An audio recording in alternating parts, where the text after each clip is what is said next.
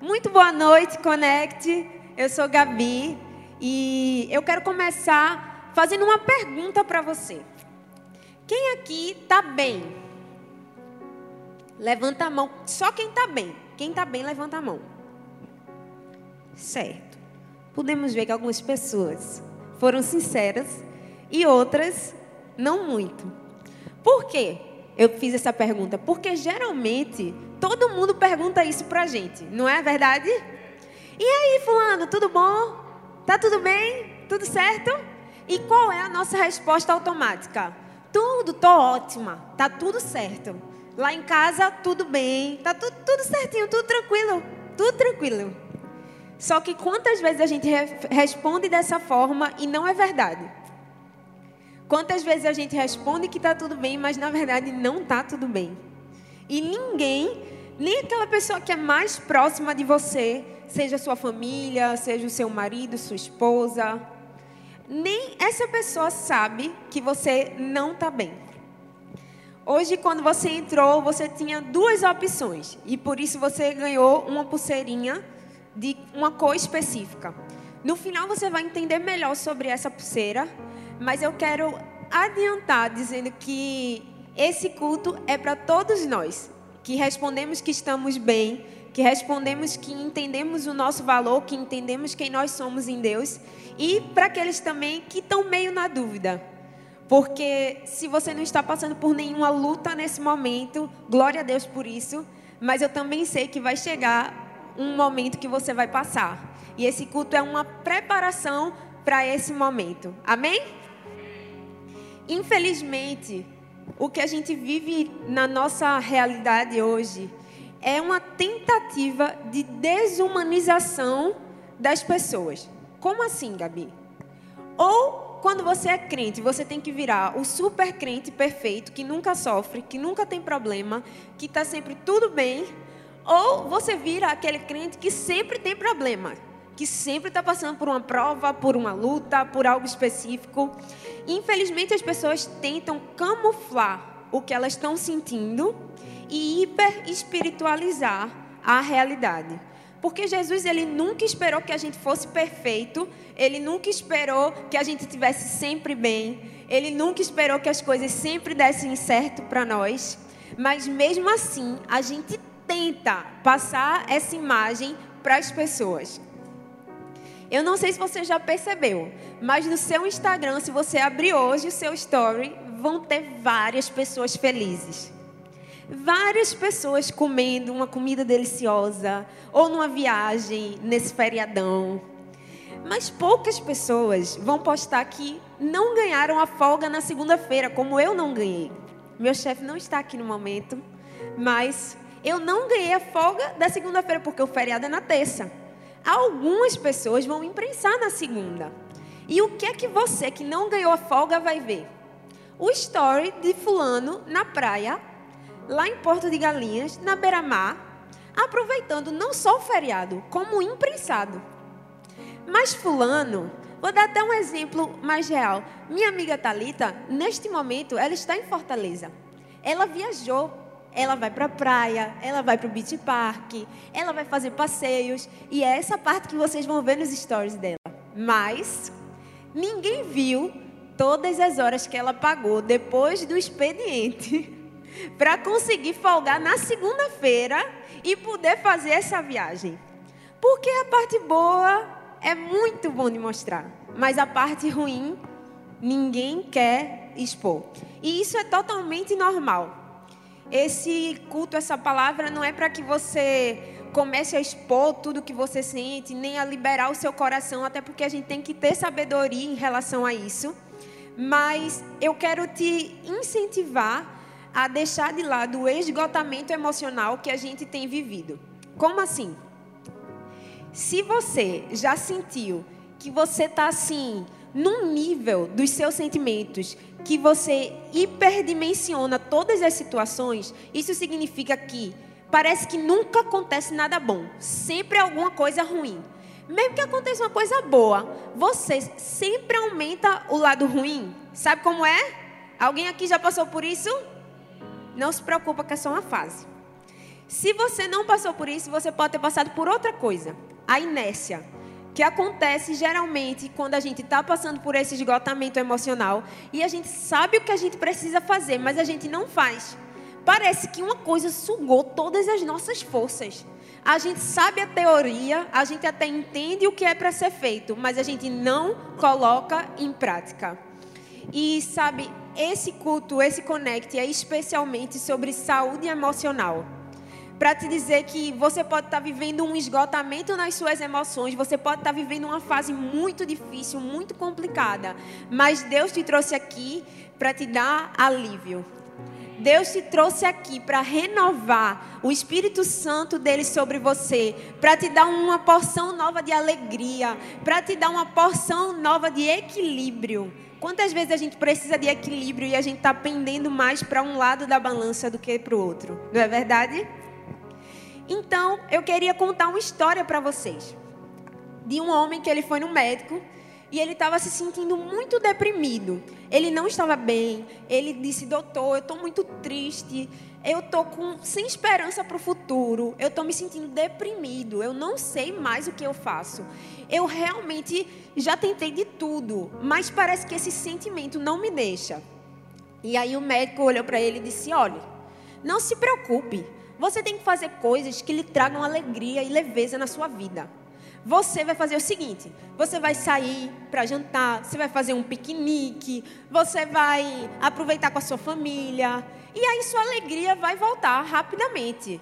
O problema é que você não está fazendo essas coisas. Inclusive, eu até vi num cartaz que tem um espetáculo famoso de um humorista. E ele vai estar tá aqui essa noite. O nome dele é Pagliassi.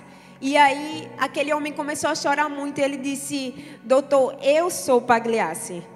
Eu sou esse humorista famoso que faz espetáculo, que faz todo mundo rir, mas que não tem equilíbrio e saúde emocional nenhuma. Quantas vezes a gente passa pelo mesmo em dimensões diferentes? a gente está ajudando pessoas do nosso lado, a gente está cuidando de pessoas, a gente está demonstrando que está tudo bem, mas na verdade a gente está precisando de ajuda e não falou para ninguém. Sabe, eu sei, eu entendo que para algumas pessoas ainda é um tabu falar sobre saúde mental, sobre saúde emocional, mas eu quero te dizer que nesse lugar há liberdade Nesse lugar você vai receber ajuda para lidar com qualquer desafio na sua vida, inclusive esse. Aqui não tem religiosidade, aqui tem muito Jesus e é isso que é suficiente. Sabe, a Bíblia ela mostra vários exemplos de pessoas que passaram por tempestades nas suas emoções. Pessoas que passaram por sentimentos difíceis, grandes homens e mulheres de Deus. E eu fico imaginando que se não fosse importante, Deus poderia não ter contado essa parte da história. Poderia não estar nos registros. Assim como a gente não sabe tantas coisas, a gente não sabe o nome de alguns personagens, a gente não sabe alguns detalhes, mas ele escolheu dizer que pessoas que, que eram admiráveis, que eram referências, passaram por problemas nas suas emoções. Pessoas como Davi, como Jó, como Elias, eles passaram por problemas assim como eu e você. Mas sabe quando a gente passa e a gente acha que só a gente está passando por aquilo, que ninguém mais vai entender? A boa notícia é que Jesus te entende. E ele trouxe você aqui para que você seja liberto, primeiro, desse espírito de religiosidade, onde você não pode ter um dia mal, onde você tem que mostrar que está sempre bem, onde você não pode pedir ajuda. Tá tudo bem, não tá bem mas também não está tudo bem em permanecer assim. E foi por isso também que Jesus te trouxe para cá. Eu não vou te dizer apenas, tudo bem, pode ficar com a sua dor, pode ficar com as suas emoções descontroladas. Não. Você vai fazer algo a respeito disso, porque Jesus te trouxe aqui para uma noite de cura. Amém? Amém ou não amém? Tinha que homenagear meu pastor, tá ali na frente, gente. Então, você sabia que pelo menos metade das pessoas que estão em leitos do hospital estão lá por razões emocionais e não biológicas? Minha gente, isso é muito impressionante. Metade, pelo menos metade das pessoas que têm alguma doença física, na verdade, o que começou essa doença foi uma razão emocional, psicológica. Deus, ele fez o nosso corpo perfeito. Nosso organismo, ele é perfeito. E nossas emoções, elas elas fazem com que o nosso corpo crie respostas. E quando as nossas emoções não estão boas, não estão equilibradas, o nosso corpo responde tentando equilibrar as coisas de alguma forma. Por exemplo, se você trabalha muito, muito, muito, muito, muito, o que pode acontecer? Um estafa. Um estafa nada mais é do que o seu corpo lhe obrigando a parar, porque ele não aguenta mais. Você está num ritmo tão acelerado que o seu corpo não está mais conseguindo acompanhar. Você está precisando de ajuda. Então ele faz assim: vou desligar tudo para ver se ela para um pouco, que assim não está dando. Então metade, mais da metade das pessoas que estão nos hospitais hoje, nesse momento, estão por razões possivelmente que vieram do seu psicológico, do seu emocional. E isso é muito sério. Porque tudo começou talvez como você está hoje, com uma coisa pequena, com uma tristeza, com um tempo mais prolongado de dor, de ansiedade, de preocupação.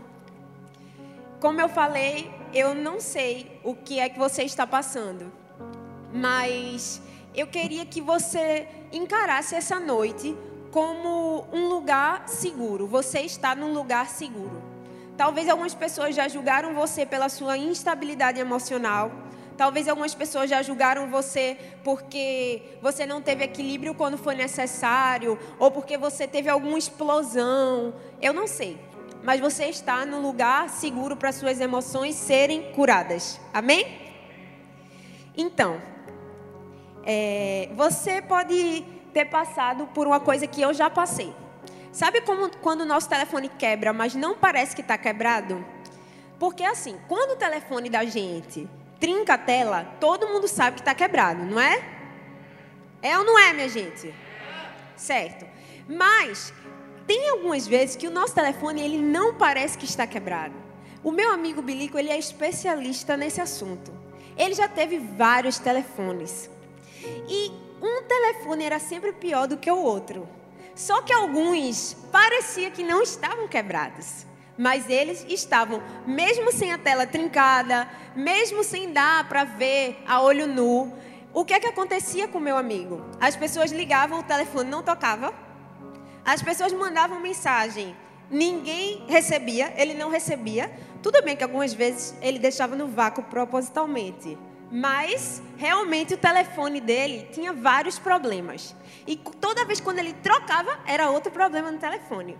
E por que eu estou contando a história dele? Porque talvez você seja como esse telefone.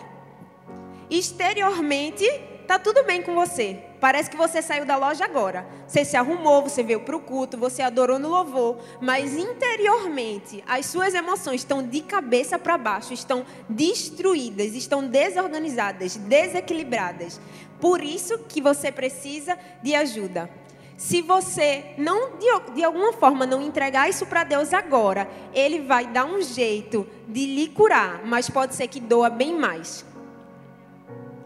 Se você escolher buscar ajuda, vai ser bem melhor. E eu posso te garantir, porque eu já fiz isso. Há dois anos, mais ou menos, eu estava trabalhando muito e eu passei por um momento de estafa, como eu contei. E eu não sabia o que tinha acontecido comigo ainda. E eu disse assim: Deus, eu não estou entendendo. Parece que eu estou quebrada. E eu usei essa expressão na época. E eu já. Minha mãe é psicóloga, então eu já tinha ido à psicóloga algumas vezes, eu já conhecia, já admirava todo o cuidado de Deus através da vida desse tipo de profissional. E aí eu voltei para a psicóloga. Quando eu voltei para a psicóloga, foi isso que eu disse para ela. Que se você nunca foi numa psicóloga, é, ela vai perguntar assim para você: o que trouxe você aqui? Aí eu disse: olha, Sandrinha, vê só eu parece que está tudo bem, mas é como se eu tivesse aguentado até o meu limite e agora eu quebrei, só que eu não sei mais como me consertar. Aí eu vim aqui porque aí a senhora me ajuda a botar tudo de volta no lugar, porque além de psicóloga, minha psicóloga, ela é crente, então além de psicóloga, ela é profeta. Eu disse, faz um, um balaio só, coloca tudo junto, que eu estou precisando é do combo. Eu não sei quanto vai ser, mas eu estou precisando é de tudo. E aí, ela tem me ajudado, mas assim, foi preciso eu buscar essa ajuda. Muita gente tem muito preconceito e eu não tenho o menor problema em falar sobre isso. Algumas pessoas consideram que quem vai para psicólogo é doido, maluco, lelé, eu já ouvi de tudo. Então, se você pensou, eu já liberei perdão para você, porque realmente eu não me importo, é, porque eu sei que realmente foi Deus que criou essa profissão, que capacitou essas pessoas para poder nos ajudar a alcançar a cura que Ele mesmo proporciona. Você ir somente numa psicóloga vai te ajudar, mas o que vai te curar é a presença de Deus, e foi isso que aconteceu comigo. Eu não adiantava eu somente ir até as consultas, eu precisava continuar me alimentando no Senhor.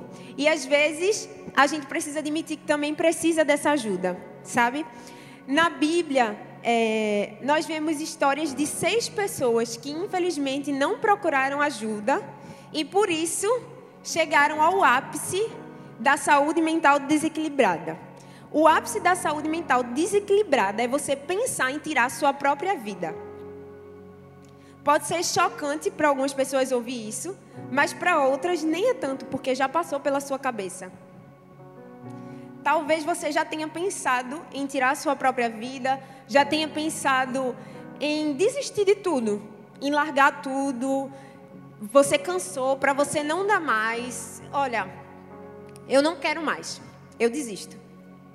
E você disse: Eu vou tirar a minha própria vida, é, eu vou me matar, mas eu não sei como ainda. Eu vou decidir. Você começou a pensar como você poderia fazer. Você começou a pensar se você tomaria remédio, se você se cortaria, se você, o que você faria? Qual seria a sua estratégia de fuga? Porque o suicídio é isso, é uma tentativa de fuga, só que termina em algo muito, muito, muito triste. A Bíblia conta a história de seis suicídios: Abimeleque, Saul, o escudeiro de Saul, Aitofel, Zinri e Judas. E você pode estar pensando, meu Deus, eu vim num sábado à noite, ouvi essa menina falar de suicídio, era só o que me faltava. Calma, eu não vou falar só do suicídio físico propriamente dito, mas também quando existe um suicídio espiritual e emocional. E eu acho que todo mundo aqui, inclusive eu, precisa aprender e está sempre recebendo mais de Deus em relação a isso. Amém? Então, em primeiro lugar, nós precisamos entender que o dom sem equilíbrio emocional pode matar.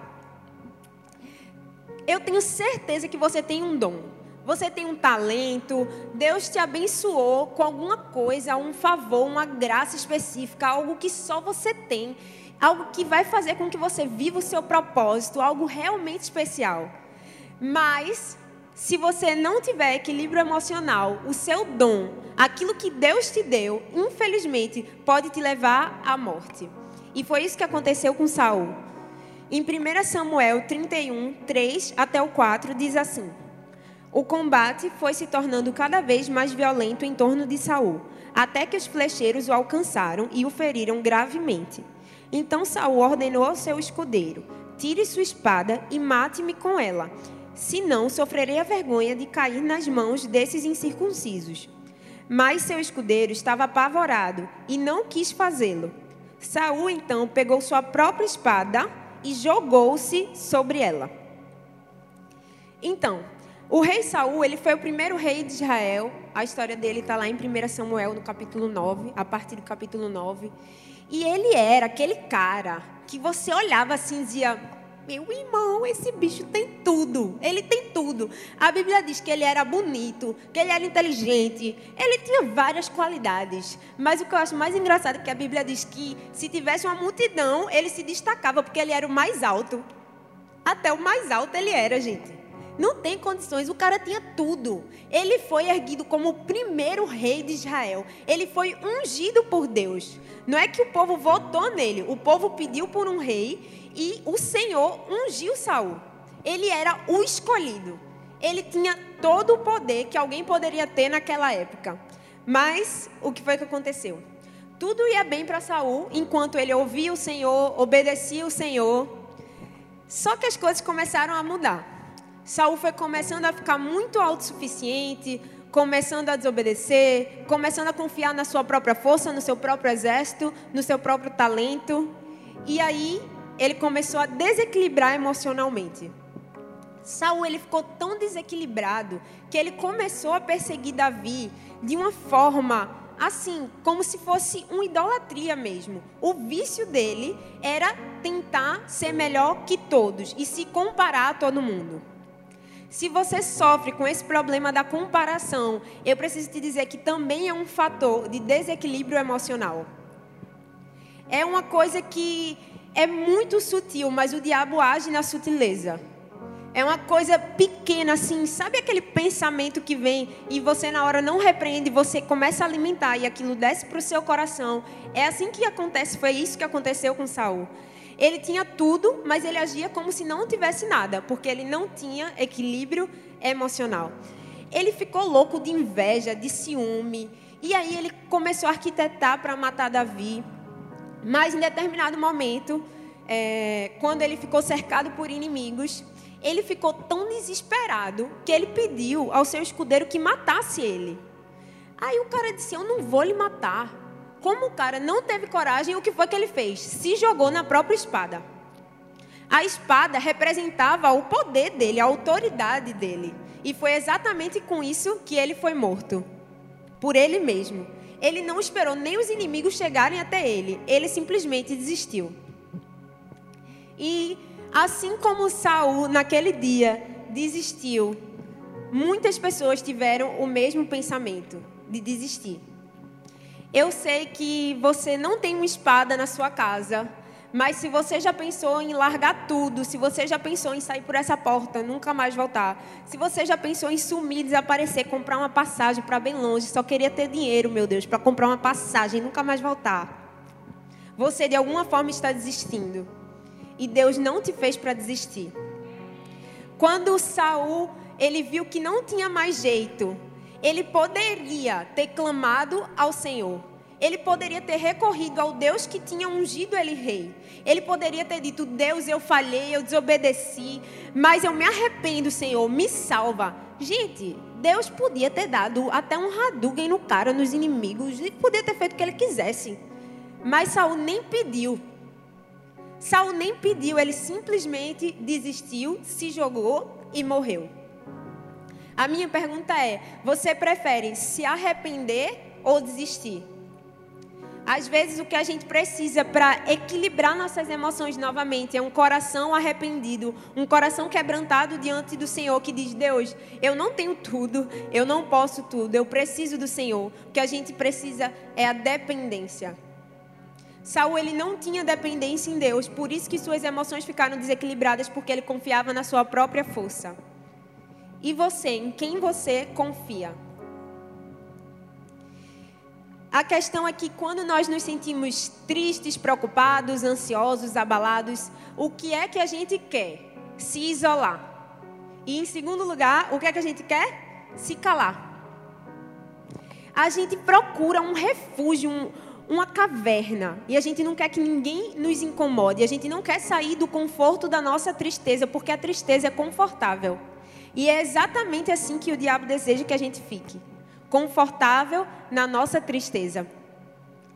Quando Saul ele tomou essa decisão, que eu estava lendo sobre a história dele, eu lembrei de um outro homem muito poderoso que tinha um talento, um dom muito lindo também, Davi. Davi, assim como Saul, tinha sido desobediente, Davi também tinha errado. Davi tinha feito várias besteiras e ainda tinha feito, ó, escondido, achando que estava escondendo, escondendo do Senhor. Mas quando ele foi confrontado com a verdade, Davi se arrependeu. Davi disse: É, eu pequei. Eu pequei contra o Senhor e não é isso que eu quero para mim. Davi ele não se isolou, nem se calou. Pelo contrário, Davi falou e se integrou. O que o diabo vai tentar fazer é com que você se isole, com que você fique sozinho, porque sozinho é bem mais fácil dele te pegar. Não é à toa que a Bíblia ensina que a gente precisa estar junto. Não é à toa que a gente vive dizendo aqui que a gente está junto. Talvez você sinta, eu não sou parte disso, mas você pode ser. As portas estão abertas, a gente está aqui uma vez por mês, todo sábado, por um motivo. Esse motivo é você. Mas a escolha é somente sua, porque ninguém pode forçar ninguém a se integrar. E Davi, ele fez exatamente o contrário de Saul. Ele conseguiu manter o equilíbrio, ele conseguiu voltar para o centro da vontade de Deus, mesmo tendo errado. E é isso que eu quero deixar para a gente essa noite. Você pode ter errado, você pode ter se perdido, você pode ter se desequilibrado, mas ainda há tempo de você voltar para o centro da vontade de Deus. Ainda há tempo de você equilibrar suas emoções, de você sair dessa caverna, dessa tristeza, dessa angústia, dessa ansiedade. Ainda há tempo. Amém? Em segundo lugar, o acesso sem o relacionamento também pode matar. Mateus 27, 5 diz o seguinte: Então Judas jogou o dinheiro dentro do templo e, saindo, foi e enforcou-se. Todo mundo sabe que Judas traiu Jesus, a história é muito conhecida, e depois ele se suicidou. Mas o que eu quero trazer para a gente essa noite é que não adianta nada a gente ter o acesso ao Senhor se a gente não tem intimidade. Judas tinha todo o acesso. Ele tinha passado todo aquele tempo com Jesus, ele tinha caminhado, ele tinha visto os milagres, ele estava acompanhando todo o sobrenatural, toda a obra do Senhor aqui na terra. Mas o que foi que ele fez? Traiu Jesus. Não é sobre a traição, é sobre o que ele fez depois. Depois de trair Jesus, Judas se achou tão indigno que ele nem esperou. Ele, ele disse assim: Eu não tenho mais esperança. Ao invés de correr para a própria esperança que é Jesus, ele disse: Eu não tenho mais esperança. Deixa eu te dizer uma coisa. Se Jesus disse que ainda tem misericórdia para você, por que você acha que você não é digno da misericórdia dele? Se Jesus disse que te recebe, por que você acha que pode simplesmente ficar no seu lugar em vez de correr de volta para ele? E eu não estou falando somente de aceitá-lo como Senhor e Salvador, mas eu estou falando também de todos os dias. Quando você está na sua casa, quando você está no meio de uma crise de ansiedade, quando você está aos prantos, quando você está chorando sozinho, ninguém sabe o que você está passando, corra para Jesus, porque não importa o que aconteceu, Ele ainda está lá. Não importa quem te deixou, quem te abandonou, quem te feriu, quem te traiu, Jesus ainda está lá. E Jesus ainda estava lá para Judas. Só que ele não esperou. Ele desistiu. Eu só não quero que você desista, mesmo que você já tenha pensado nisso. A dor, ela nunca nos desqualifica. A dor não tem o poder de mudar a nossa identidade. A dor, ela nos leva para mais perto da graça de Deus. Se nós temos consciência do quanto precisamos de um Salvador, nós vamos até Ele quando nós estamos no nosso pior e não só quando estamos no nosso melhor. Jesus não está esperando sua performance perfeita. Ele sabia que você era imperfeito quando te escolheu. Jesus está esperando que você chegue até Ele no seu momento de dor. Porque teve uma outra pessoa que traiu Jesus: Pedro. Pedro traiu Jesus e depois que ele negou o Senhor três vezes, assim como ele tinha dito que não ia fazer, ele voltou para o seu barco, para a sua antiga vida, e ele parecia ter desistido, mas ainda alguma coisa dentro dele queimava mais forte. Ele estava lá, ele estava longe, mas ele não tinha tirado a própria vida, ele ainda estava vivo. E isso foi o suficiente para a misericórdia de Jesus alcançar Pedro. Pedro se tornou um dos maiores líderes da igreja, simplesmente por não ter desistido. Imagina o que você pode se tornar se você não desistir. E eu não estou falando de cargos, de títulos ou qualquer coisa, porque tudo isso Deus pode lhe dar se Ele quiser. Mas eu estou falando de cumprir o seu propósito. E essa é a única forma que você vai ser feliz. Essa é a única forma que você vai se sentir completo.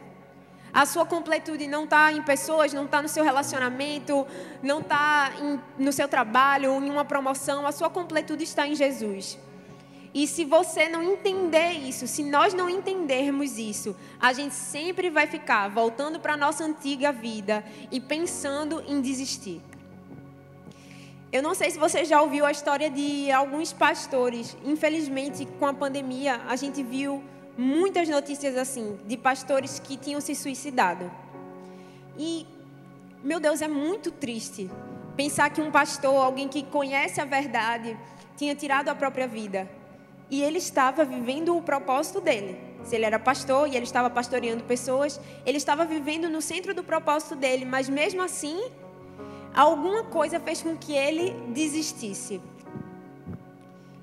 Eu quero te dizer isso, essa história desses pastores, só para te lembrar que não existe ninguém bom demais para a misericórdia de Deus, para se voltar para Ele com o coração arrependido, para dizer: Deus, Está pesado demais, parece que eu não vou aguentar. Parece que o meu ombro não tem mais força. E sabe quando você está passando por uma coisa bem difícil, chega alguém do seu lado e diz: Deus só dá o que cada um consegue aguentar. Fica tranquilo, que o fardo não está pesado. Só que você está sentindo o peso. Ainda que as pessoas não entendam, Jesus entende que está pesado para você. Ele só pede que você entregue o fardo para Ele. Ele só pede que você entregue todas as suas dúvidas, todas as suas frustrações, todas as suas lembranças dolorosas, todo o seu passado, tudo. Jesus, ele não pede uma parte, ele pede tudo. Talvez tenha alguma coisa hoje que você nunca entregou, ou que você entrega e toma de volta, entrega e toma de volta. Pode ficar, Jesus, mas daqui a pouco eu pego. Daqui a pouco eu que vou tentar resolver, eu que vou tentar lidar com isso da minha própria forma.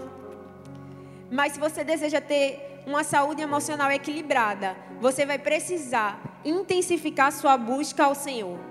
Vai ter dia que você não vai conseguir falar nada. Não tem problema. O Espírito Santo está lá para isso. Mas o que você não pode é desistir. Você não pode desistir tem algo tão especial que Deus criou só para você. E se você pudesse enxergar hoje tudo que vai acontecer lá na frente, eu tenho certeza que você não desistiria. Mas quando Deus pede para a gente fé, Ele quer que a gente entregue tudo antes de ver o que Ele vai dar. Ele não está querendo fazer uma barganha com você, porque Ele poderia lhe dizer: Eu tenho isso, isso, isso para te dar. Mas Ele não quer, Ele quer só o seu coração. E coração não é conquistado com barganha. Para finalizar, eu quero te falar que a dor é passageira. Toda dor é por enquanto, como a gente ouviu no começo. Mas a glória de Deus é eterna. Eu sei que o que você está passando não está fácil. Mas se você lançar tudo isso aos pés de Jesus, eu tenho certeza que Ele vai cuidar de tudo. Talvez você tenha vergonha de falar sobre isso. Talvez você se sinta muito culpada até por ter tido pensamentos a esse respeito. Mas não tem problema, Jesus já sabe, ele só está esperando você falar. Eu queria te lembrar que a reação que a gente tem diante das situações da nossa vida é o que verdadeiramente importa. Judas traiu Jesus. Jesus estava lá para receber ele com misericórdia mas ele escolheu desistir. Pedro traiu Jesus. Jesus estava lá para recebê-lo com misericórdia, mas ele escolheu continuar. Foi só isso que mudou. Uma escolha. Só uma escolha. É o que você precisa fazer essa noite.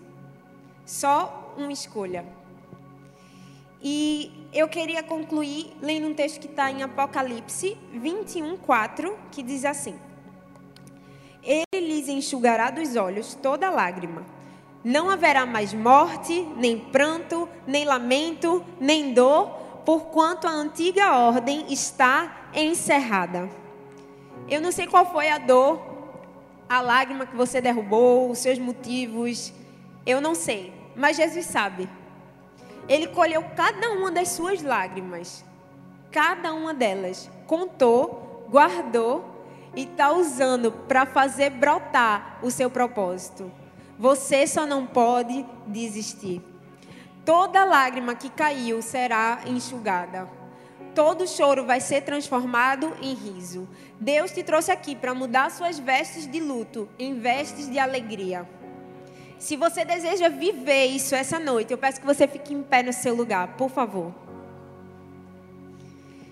Nós vamos fazer uma oração, mas antes de fazer essa oração, eu queria pedir que, se você quer receber essa oração de forma especial, levanta a sua mão. Agora, se você está do lado de alguém, continua com a mão levantada. Se você está do lado de alguém que quer receber essa oração, você vai chegar junto dessa pessoa e você vai colocar as mãos sobre ela. Amém?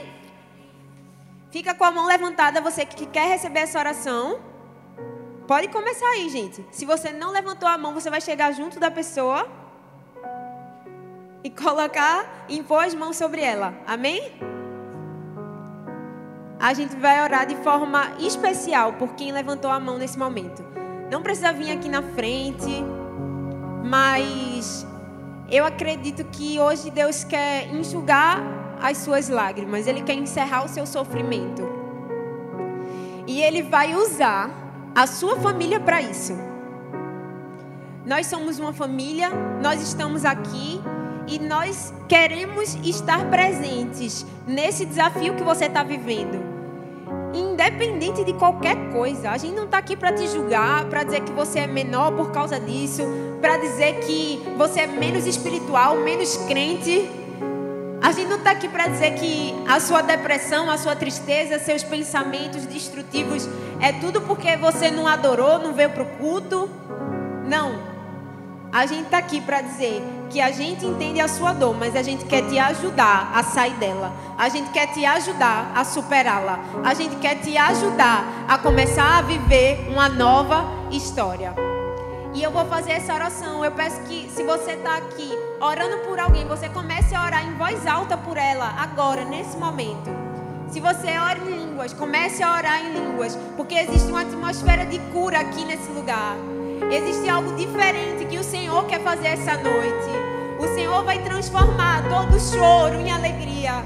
Ele vai derramar uma unção de alegria sobre a sua vida. Nunca mais você vai ser o mesmo. Não é porque você nunca mais vai chorar, mas é porque toda vez que você chorar, você vai lembrar: existe um Salvador, existe um Redentor, existe alguém que sempre me encontra com misericórdia, existe alguém que está aqui vezes que eu precisar. Existe alguém que me entende, que me entende, que me entende, que está comigo. E eu quero agora declarar, Pai, em nome de Jesus, sobre a vida de todas essas pessoas, um renovo espiritual nesse momento, uma unção de alegria. Na autoridade do nome de Jesus, eu declaro agora uma unção de alegria. Todo tempo de dor, todo tempo de luto, seja terra agora em nome de Jesus. Todo tempo de sofrimento caia por terra, seja encerrado agora em nome de Jesus. Eu declaro todo pensamento suicida caia por terra agora em nome de Jesus. Eu declaro vida do Espírito Santo agora.